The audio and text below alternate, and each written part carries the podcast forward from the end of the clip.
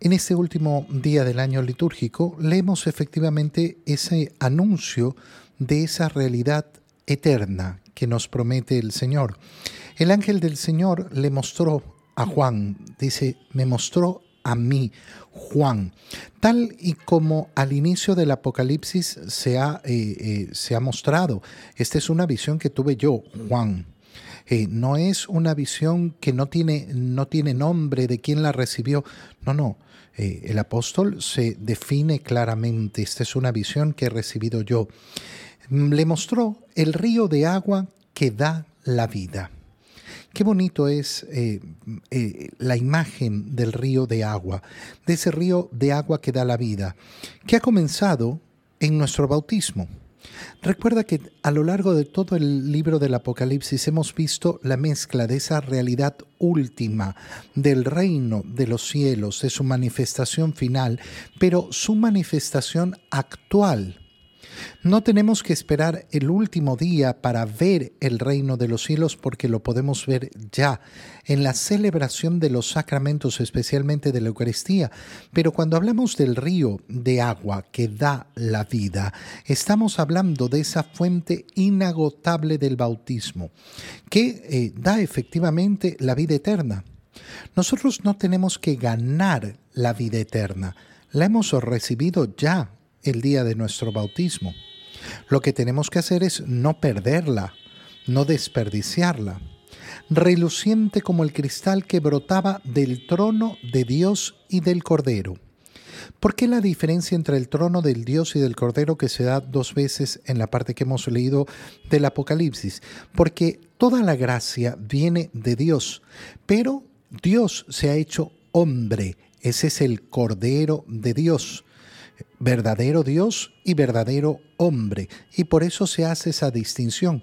La salvación nos ha llegado por esa gracia que Dios ha querido para nosotros a través de su Hijo, a través de la acción del Espíritu Santo. Y por eso brota del trono del Cordero.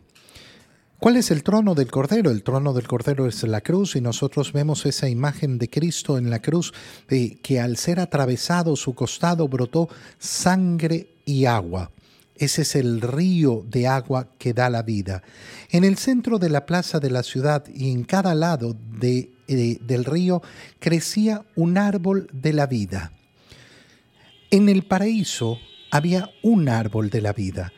Ahora nos describe San Juan una imagen donde hay muchísimos árboles de la vida. Es decir, que se nos está mostrando la abundancia de la vida. La condición no es volver eh, al Edén, no es volver a la condición original al inicio de la creación.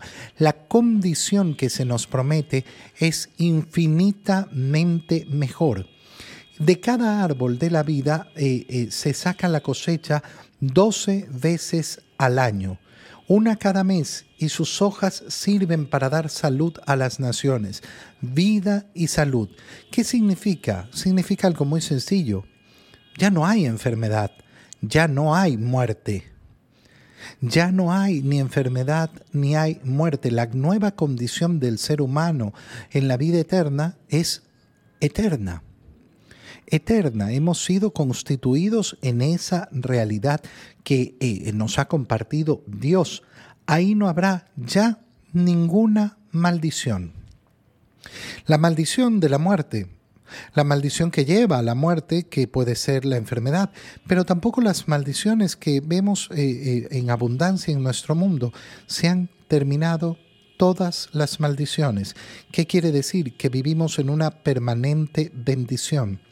Claro, por eso es tan importante que nosotros en nuestra vida nos dediquemos a bendecir, porque esa es la condición de la vida eterna, la bendición. Cuando una persona en cambio está acostumbrada a maldecir, maldecir su existencia, maldecir a los demás, qué terrible, qué verdaderamente terrible que se vuelve la existencia eh, y, la, eh, y la vida. En la ciudad estará el trono de Dios y el del Cordero, y sus servidores le darán culto. Mira qué importante esto. ¿A qué nos vamos a dedicar en la vida eterna? No sabemos si vamos a realizar las actividades que realizamos eh, hoy en día, eh, el trabajo, eh, el, arte, el juego, la recreación, las actividades del ser humano. Pero lo que se destaca es que siempre estaremos dando culto a Dios. Yo puedo dar culto a Dios a través de todas las acciones que realizo, pero qué importante es que en esta vida dediquemos tiempo de manera exclusiva y particular a dar culto. No hay una acción más grande, no hay una acción más alta, no hay una acción mejor a la cual dedique el tiempo el hombre en esta vida que dar culto a Dios, porque esa es la actividad principal de la vida eterna. Esa es la actividad principal de la vida eterna. Entonces, si yo no estoy acostumbrado a dar culto a Dios en esta vida, significa que no quiero la eterna, porque la eterna está basada justamente en eso. Eh, y verán cara a cara a Dios y llevarán su nombre en la frente. Verán cara a cara a Dios y mira lo que sigue porque es una imagen preciosa. Ya no habrá noche ni habrá necesidad de lámparas o de sol. ¿Por qué? Porque el Señor Dios los iluminará con su luz. La luz, la luz que vemos en este mundo, la luz que necesitamos en este mundo, ya no la necesitaremos porque porque Dios será el que nos ilumine. Y por eso en esta vida es tan importante pedir esa luz, que la podemos recibir y que la recibimos la luz de la gracia de Dios, la luz que ilumina nuestra conciencia, la luz que ilumina nuestro intelecto, la luz que nos permite ver más allá. Y luego el ángel me dijo, estas palabras son verdaderas y dignas de crédito. Es decir, aquello que se ha contenido en este libro, en el libro del Apocalipsis, es verdadero. Denle crédito. El Señor Dios que inspiró a los profetas ha enviado a su ángel para comunicar a sus servidores lo que tiene que suceder. ¿Y cuándo va a suceder? En breve. Ay, pero en breve significa que ya, ya se viene el fin del mundo. No, en breve significa en el tiempo de Dios. En el tiempo de Dios, que siempre va a ser breve. Qué importante esa palabra, breve. ¿Por qué? porque nosotros creemos que nuestra existencia está determinada por la perspectiva que tenemos del tiempo, pero nuestra perspectiva del tiempo es muy pequeña, muy, muy pequeñita. Nosotros tendemos a ver nuestra existencia y ver, ay, todos los años de mi vida, todos los años de nuestra vida, por más que sean 90, 100, 110 años de vida, Dios quiera, son nada al lado de la eternidad.